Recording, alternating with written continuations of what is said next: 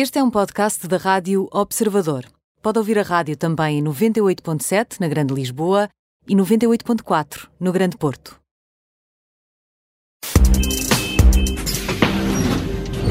Mind the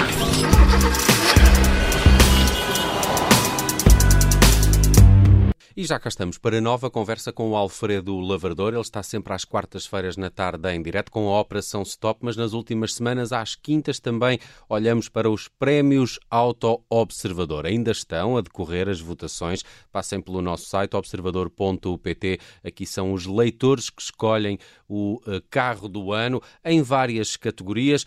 Alfredo Lavrador, muito bem-vindo. Eh, obrigado, obrigado por me, teres, eh, por me aturares aqui mais uma quinta-feira. É um prazer. Falar de automóveis para mim é sempre um prazer. E contigo ainda mais. Alfredo. Já somos dois, já somos dois. Olha, esta semana vota-se a quinta categoria dos uh, prémios Auto Observador. Uh, estão sete modelos a concurso, todos com dimensões generosas. E, e quem uh, quiser participar ainda se habilita nestes prémios Auto Observador a ganhar também no final um Toyota Yaris. Nesta quinta semana do concurso, o que é que nos podes dizer sobre estes veículos que estão a votação? Olha, Alson, esta semana o desafio que propomos a quem nos ouve e a quem nos lê é escolher o veículo que considera ser o melhor entre um conjunto de sete modelos, cujos preços oscilam entre os 50 e os 100 mil euros. São valores uh, uh, já elevados, considerados elevados para muitos, uh, pelo que os modelos em causa apresentam níveis de complexidade e de sofisticação que se podem considerar acima da média, digamos assim. Olha, a cada semana os veículos estão a ficar mais caros, também aqui é. nos prémios Auto Observador.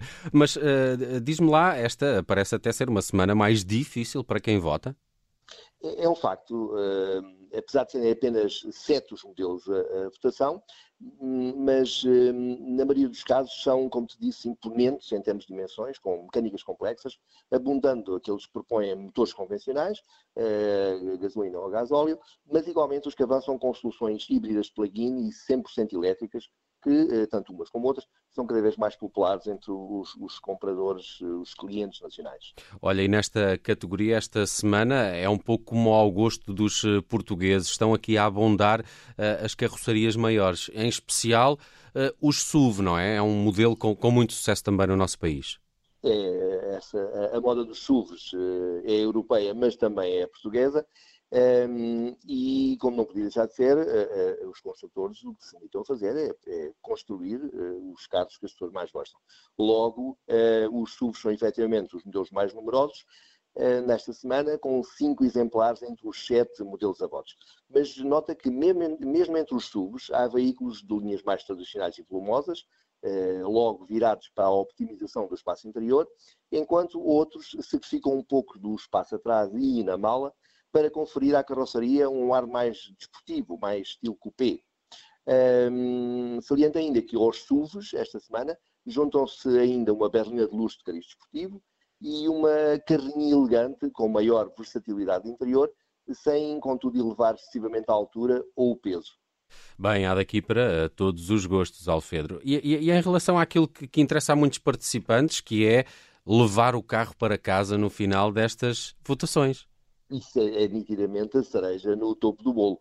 Um, quem votar até à meia-noite domingo tem tantas hipóteses de sair vencedor como, como qualquer outro leitor ou ouvinte, uh, que vote de, das uh, zero horas de segunda-feira até à meia-noite de domingo seguinte. Um, é só escolher um modelo que lhe parece ser o melhor e esperar por ter aquela pontinha de sorte que lhe vai permitir vencer o concurso e levar para casa um Toyota Yaris, que o observador oferece com imenso prazer, eh, com um valor de mercado eh, ligeiramente acima dos 18 mil euros. É um prémio interessante. Interessante, nada mal, nada mal, Alfredo. Estes prémios. E, mais, e é um veículo híbrido que, que consegue consumos relativamente eh, relativamente uh, interessantes uh, para um modelo que é, uh, tem um motor principal a gasolina. Hum, estava precisamente a olhar para, para esse modelo que está aqui também publicitado na, na página prémiosauto.observador.pt. É lá que encontram o regulamento deste concurso, onde as vossas votações vão escolher carro do ano e também se podem habilitar então a este prémio Toyota Yaris. Alfredo, estas votações ainda vão decorrer até ao início de abril, não é? Sim, ainda faltam categorias, como tu salientaste muito bem, os valores vão sempre subindo, uma vez que começámos a primeira categoria, se lembras, era até 23 mil euros, onde é que isso já vai, não é? Uhum. Em fevereiro, em fevereiro.